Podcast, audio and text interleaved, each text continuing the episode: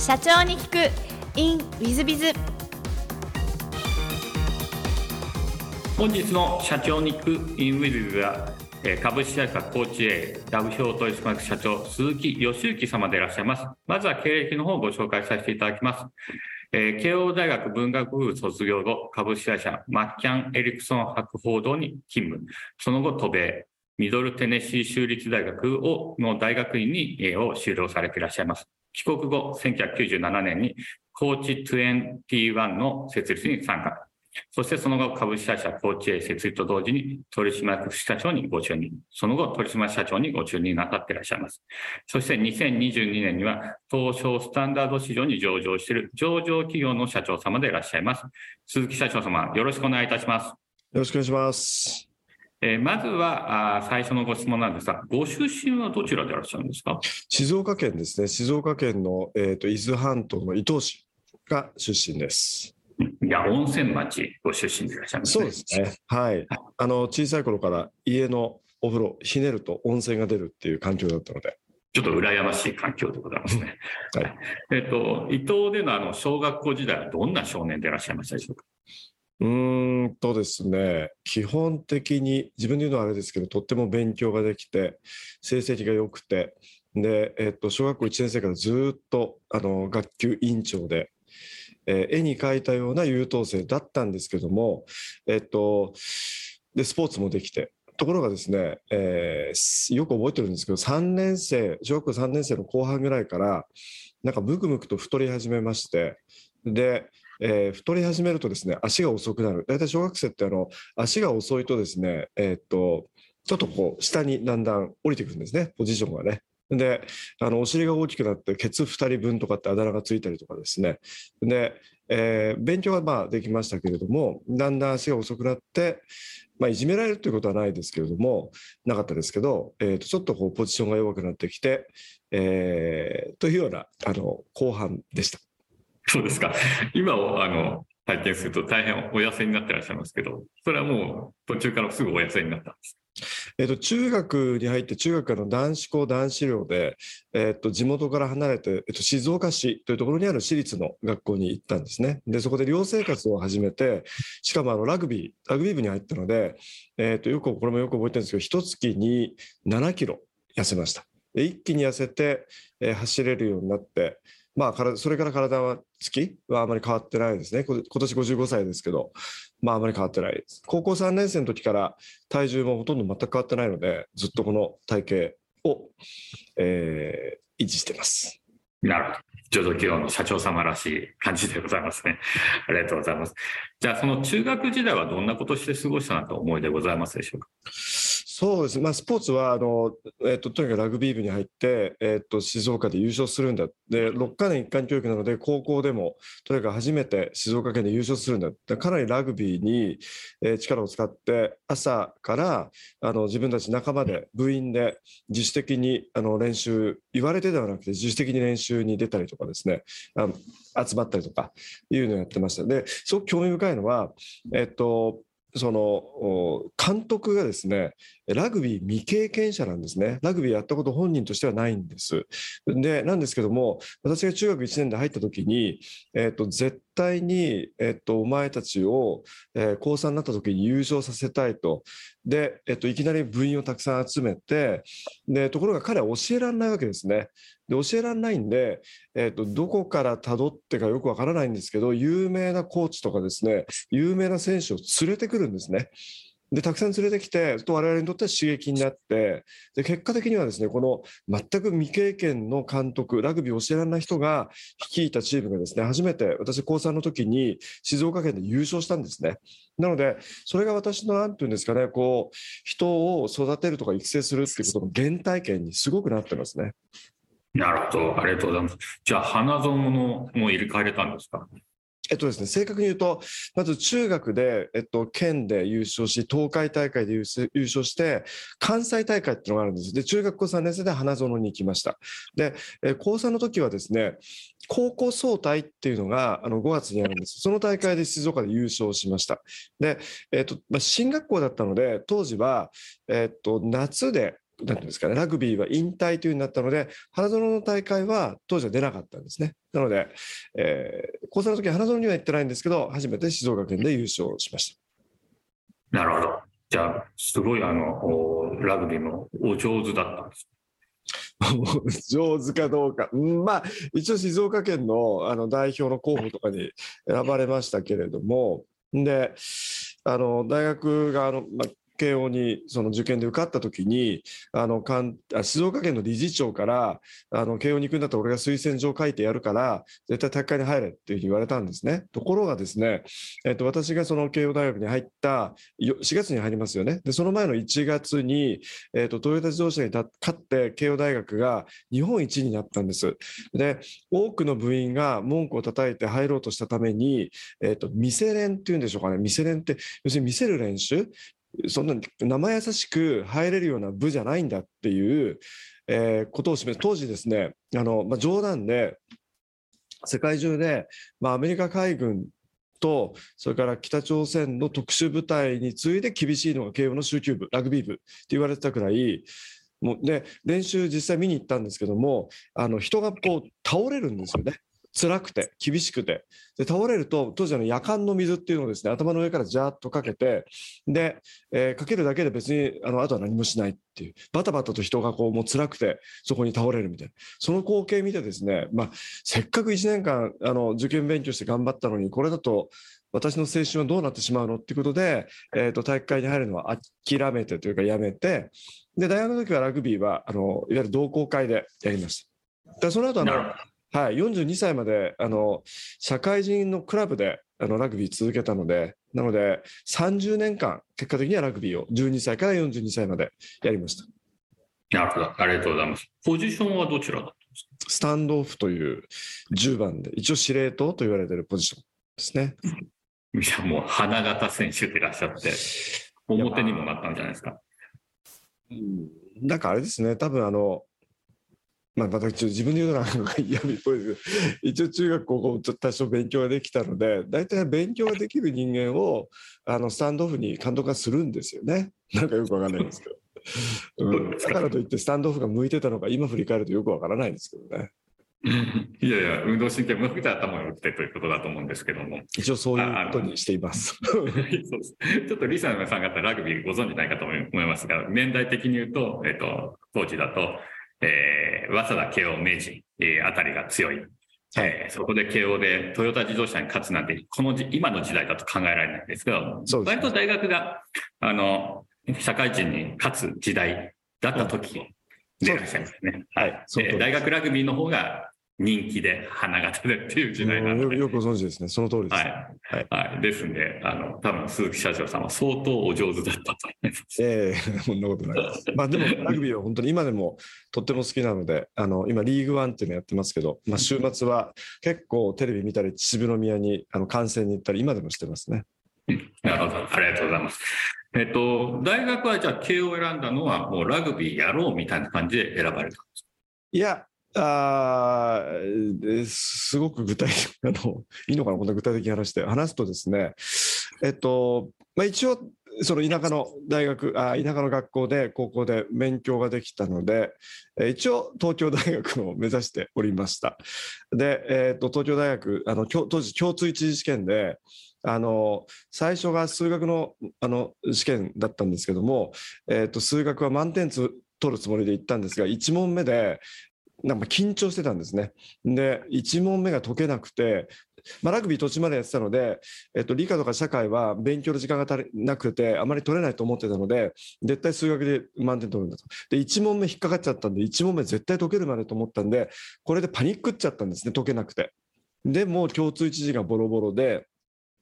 当時いわゆる足切りというので二次試験に進むこともできず、えー、失意の中、えーえー、慶応大学と早稲田大学を受け、えーまあ、文学部なんですけどもで、えー、早稲田大学も落っこち、えー、ギリギリ慶応だけ受かったという感じです。であのなんで文学部かというと当時はですね実はあの演劇をやりたいっていうふうに思っていました塚公平さんに憧れていて自分で戯曲を書いて、えー、劇団を作って世の中に出ていきたいっていうふうに思っていたので、まあ、文学部、まあ、塚公平さんが慶応の文学部の哲学科なんですけどそれに憧れてあのなんていうか文学部を志望して、えー、劇団作りたいっていう当時は思ってました。なんで演劇にご興味をお持ちになったんですか？なんで、えー、いい質問ですね。なんでですかね。中学校2年生ぐらいからずっと思ってました。あ、まあ、きっかけは小学校4年生の時に、えっと、クラスでなんかこう、劇みたいなのをやった時に、自分で考えてやった劇がすごく受けて、あの、なんていうんですかね、演じて人の称賛を浴びるっていうのはこんなに楽しいんだっていうふうに思った。まあ、それが大きいきっかけですよね。で、中学校2年生ぐらいから、松川浩平さんの戯曲とか、ちょっとあの、えー、混ぜて、あの、チェーフォフっていうロシアの劇作家の桜の園とかですね、そういうのを読み始めて、まあ、高校1年生で静岡からわざわざ新宿まで出てきて、紀ノ国屋ホールで文学座で、えー、杉村春子さんと高橋悦さんというですね、方の、えーと、芝居を見たりとか、で、こういう演劇の世界に入るんだっていうふうに、まあ、ずっと思って、まあ、だから大学でラグビーやらなかったっていうのも基本的には演劇やるために俺は大学選んだんだっていうのがあったのでラグビーを選ばなかったっていうのもありますね。なるほどありがとうございます。そうしましたらじゃあ慶応大学時代は演劇部なんですいやえー、っとですねえー、っとラグビーの同好会に入ってあとは演劇をやる足しにしようと思って日本舞踊をまず習い始めたんですね。で花柳流の日本舞踊というのを習います。でなんで花柳流の日本舞踊まあ、自分のその芸の足しと思ったんですけども私の父親が着物の染め職人友禅の友禅師なんですね。で、えーとまあ、いわゆる着物を買われる方に、まあ、知り合いがたくさんいて、えーと、花江に琴美先生っていう方を紹介してもらっ、えー、日本舞踊を習いました、えー、結局それから6年間日本舞踊を習うんですけども、まあ、ちょっと日本舞踊にはまりましてあのお山藤娘っていう踊りがあるんですけどもあの何ですかね振り袖を着て、えー、大田区区立なんとか会館みたいなところであのお山の踊りをやったりとかで結構日本舞踊にはまりましてで日本舞踊を習いに来る一緒に習ってるその落語家さんとかですねいるんですねとかそういう人とも仲良くなってなんか日本の伝統芸能に結構ハマった大学時代だったですね。なるほどちょっとあの、えー、先に聞いてたあのえー、ご質問の中に日本舞踊とか演劇が出てこなかったので、ちょっと驚きながらお聞きしてますが、いえいえ、はい、ありがとうございます。じゃあ、大学じゃあ日本舞踊中心に、えっ、ー、と、お過ごしになったと思ってよろしいですか？そうですね。まあ、ラグビーと日本舞踊ですね。で、大学実はでも3年生、えー、っと、終わった時に、あの、これもまた友人が、あの、えー、アメリカに留学するって話を聞いてなんだそれって思ってで俺も留学したいって思ってですね。で1年間あの休学してアメリカに行くんですけど。でアメリカでも実はあのフランス人と一緒にラグビーラグビーチームのなかった大学でフランス人と一緒にラグビーチームを作ったりそれからあのインターナショナルスチューデントナイトみたいなのがあった時に日本から持ってったこうなんていうんですか浴衣を着て踊ったりとか。そういう意味でもそのラグビーと,、えー、と踊りっていうのが結構自分のなんていうかコアになってましたね大学時代。なるほど。じゃあもう多彩でいらっしゃったんですね。でまあその2つですね。ありがとうございます。で、えっと、慶応大学卒業後は、えー、マッキャン・エリクソン博報堂でいらっしゃるんですか？そうですね。はい。外資系の広告代理店ですね。はい。はい、こちらを選ばれた理由は何かございましたでしょうか？そうですね、あのまあ、大学の時最終的には結局自分がこうな勉強というかあの興味を持って学んでたのが社会心理学っていうあの、まあ、学問だったんですけども誰かが、まあ、その発したメッセージというものがあの世の中にどういう影響を与えていくのかっていうえー、例えば今でも覚えてますけど普及学っていう授業がありましてそれは例えば、えー、アフリカの地に新しい何か製品を持ってった時にそれをどうアナウンスしてどう国に広まっていくのかとかこういうのを研究している社会学の学問があるんですけど非常に興味を持ってました。なので、まあ、広告にすごく、まあ、まあ、当時広告代理店って結構なんかこう華やかな憧れの、まあ、業種で、えーと、電通博報堂こういうところを受けましてですがあの電通も博報堂も最終面接で落ちまして、博報堂に至っては3回最終面接で落ちてるんですね。3回ってどういうことかというと、青たがりって当時言われたもので、えっと、最終面接に行きました、落ちました。ところが、えー最終面接に挙げてくださった、えー多分人事の課長さんとかなんですかね、が、あの人事の部長にもう一回直談判して、絶対あいつを取った方がいいからって言って、もう一回チャンスをくださって、もう一回最終面接を受けました。これでもあのまたダメで、で正式なその青たがりではないあの正式なあの面接のさもう最終に行ったんですけど、それでまた起こって、よっぽど縁がなかったんですね。なので、結構ショックでしたね。あのまあ、一番博報堂に行きたかったので、3回起こって、まあ、でも、マッケイ・エニクソン博報堂っていうですね、あのまあ、マッケイ・エニクソンというアメリカの当時2番目だったあの広告代理店が51%株式を持っている、まあ、外資ですね、社長も外人だったので、まあ、そこに入れて、あのまあ、すごくいい会社ですし、えーっと楽しい、え2年間を過ごしました。なるほど。そちらでのなんか思い出なんてございましたでしょううーんと、まず、あの媒体本部っていうメディア、広告代理店ってあの営業、媒体、それからクリエイティブ、プロモーションというふうに大体4つに分かれる中で、媒体っていうところに配属されました。そうするとですね、媒体っていうのは各民放の番組が全てあの本部の中で映って、テレビがいくつですか、その8つも9つもあって、全部テレビの番組が映ってるんですね。それで夕方の4時ぐらいになると各テレビ局のあのあの営業の方々がですね例えば毎日放送の方とか TBS の方とかですねがそのマッキー・エニクソンの媒体本部にやってきて宴会が始まるんですね。まあ、バブルのギリギリ最後なのでもう4時 ,4 時5時ぐらいから飲み始めるんですね会社の中で。で、えっとまあ、新人なのでビール買ってこいとかって言われてつまみも買ってこいなんて言われてもう5時ぐらいから飲み会ですよ。もうそれが楽しくて、あこんなに会社って楽しいんだっていうふうに思ってですね、それからあの局のあの招待旅行ってあるんですね。えっと、要するに自分の局にたくさんのあのバジェットを振ってもらうために新人1年目2年目ぐらいの自分をどこだっけ新潟放送さんなんかがあの招待旅行要するに新潟に呼んでくださって接待してくださるんですね。で屋形船で局アナのお酌を受けながらあの花火を見てみたいなですねちょっとこれ人間がダメになるんじゃないかと思いましたけどまあでも振り返ると楽しい思い出ですね。ちょうどやはりそれバブルの頃だからこそでいらっしゃいますよね。そうですね。おそうか思いっきりバブルの頃でしたからね。はい。今今広告代理店そんなことやって やってないですよね。怒られてる。もうテレビ局が湯水のようにお金を使ってた時期じゃないでしょうかね。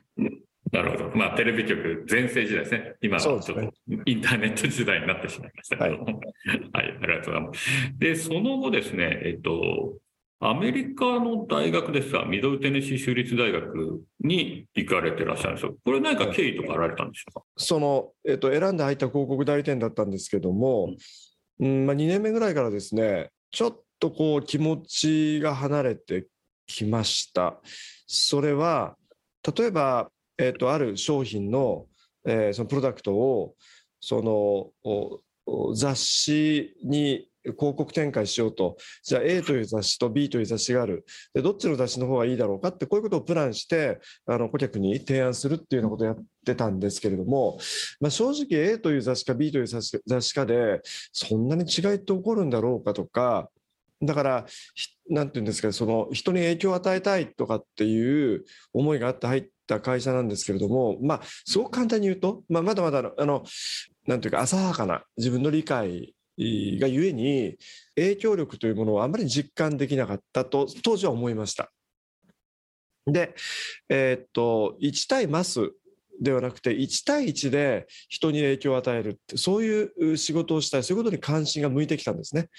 で、そんな時に、やっぱり友人がですね、えーっと、アメリカに大学院に行くんだと。しかもその大学で、アメリカの大学で学部生に日本語を教える代わりに、ただで大学院に行ける、そういうプログラムがあって、俺は受かったんだと。その5期生で行くんだと。そういう話を聞いて、何度もそれ俺に紹介しろって言って、で、僕も次の年それを受けた。そしたら、えー6期生としてその試験に受かってで、えっと、当時アメリカで日本語の熱が結構まだ盛んだったのででかつ南部の大学は州立大学は、えー、正規の日本語の先生を雇えないので、えー、グラジュエイト・ティーチング・アシスタントという、まあ、大学院に行きながらアシスタントとして、えっと、先生をやってくれる人っていうのを探してるんですね。そこに、まあ、あのなんていうんですかね、こう、はまっ、えっと、アサインされて、まあ、あなたはテネシーに行きなさいということで、えー、テネシー州というところのナッシュビルの少し南にありますマーフリスボローという町に行って、えー、大学でアメリカ人に日本語を教えながら大学院で clinical psychology って言いますけども臨床心理学というものを勉強するというふうになりました。なるほど。いわゆる、えー、 Japan as number one とか言われたあそうですね。ちょっと後ぐらいな感じでいらっしゃる。はい、全くその通りです。えー、その、えーと、大学院時代では何か思い出とかございますでしょうか？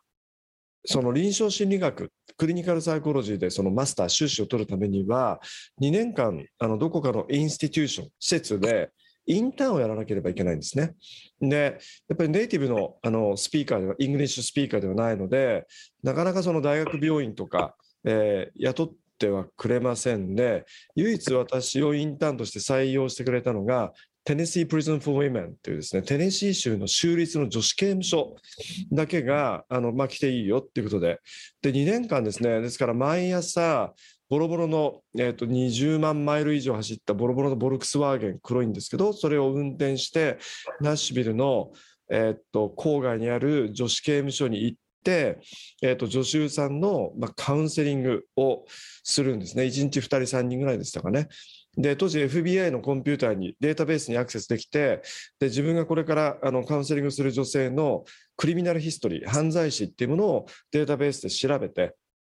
それからカウンセリングする。ある時調べてたら、まあ、旦那を毒殺したって書いてあるわけですね。で、旦那を毒殺した人にこれから出会って、で、話を聞くと、何聞いたらいいんだろうみたいな思いますよね。で、まあ、こう、全然浮かばなくてですね。で、まあ、その時間になってしまって、彼女がやってきて、で、思わず口をついたのが、Did you kill your husband? 殺しちゃったの？みたいな。そしたら彼女がですね、No っていうわけです。やってないわと。で、That's what Mary did. あれはメリーがやったことなのよ。I'm Joan now って始まって、もう意味がわからないと。で、後になってもう一回その FBI のデータベースを見たら、要するに、マルティプルパーソナリティディソーダー、多重人格症なんですよ。で、彼女には21 20いくつ人格があると。だから渡してない時の私が、あの、旦那を毒殺したんであって、私には責任がないと。こういう話なんですね。で、そういうことを実際にインターンとしてやると、まあ、どうにもならないっていうかですね、直すなんてことはできないですし、結構重たいやっぱり仕事なんだなっていうふうに。だああいうことを続けられてる方って本当に尊敬しますし、素晴らしいなと思うんですけど、ちょっと自分には難しいなっていうふうに思って、だけど、自分が培ったその、なんていうんですかね、こう、コミュニケーション技術みたいなものは生かしたい。でもカウンセリングじゃないなって思いながら、まあ、3年経って日本に帰国したっていう、そういう流れなんですよね。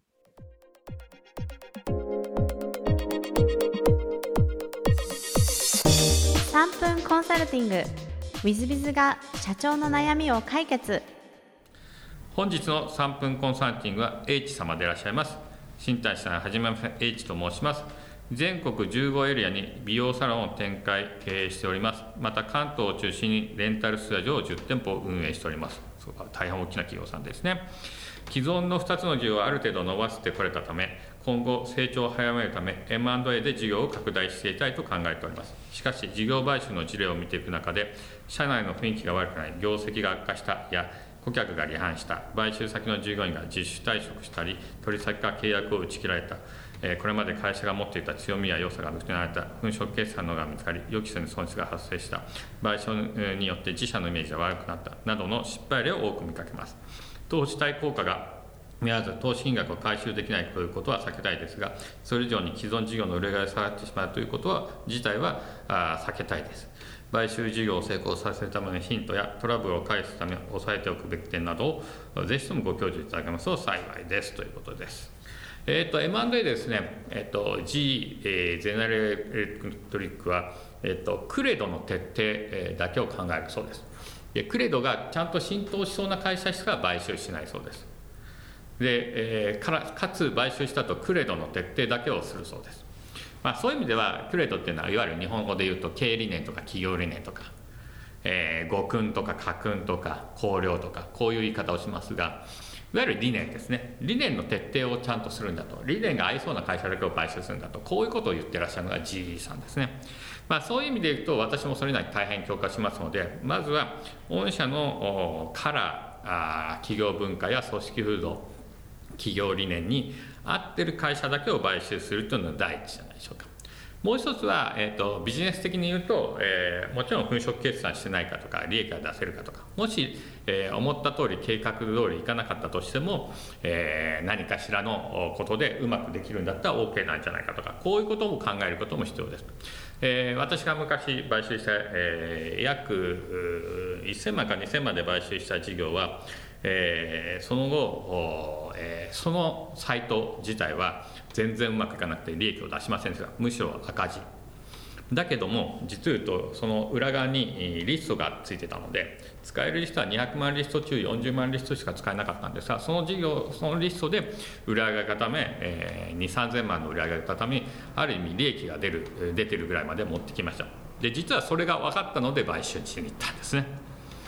でそういうふうになんですかこれがこの事業がうまくなかったらこういう保険策からこうやれば、え、多少損しても全然構わないみたいなことが見えるかどうかっていうのも大変大切なんじゃないでしょうか。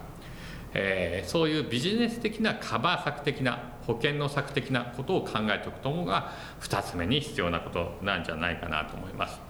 で3つ目はその理念の実装ですね。まあ、職員の方々の、まあ、カラーが御社に H 様の会社に合ってるならばあその浸透を徹底するしある意味、えー、新規事業 M&A は新規事業と一緒ですので社長様もしくはあその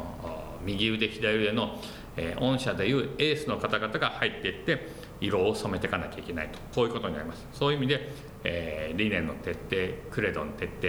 えー、そして、えーそのカラーを染めていくための企業風土組織分組織風土を H さんは会社に染めていくための、え、エースのとか社長さん自らが毎日のように行って、え、ある意味朝礼をやるみたいなことをやるみたいなことが3番目に必要なんじゃないかなと思います。もちろん途中段階で辞めていく社員も出てくると思います。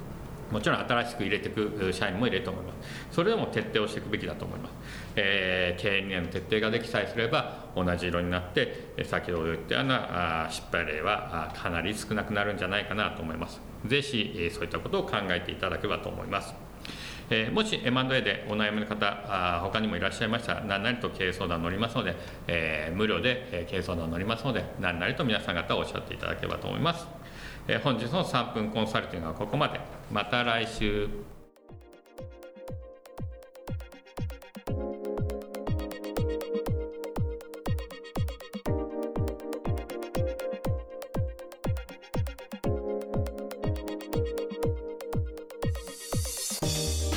本日も社長に聞く in WithBiz をお聞きくださり誠にありがとうございました。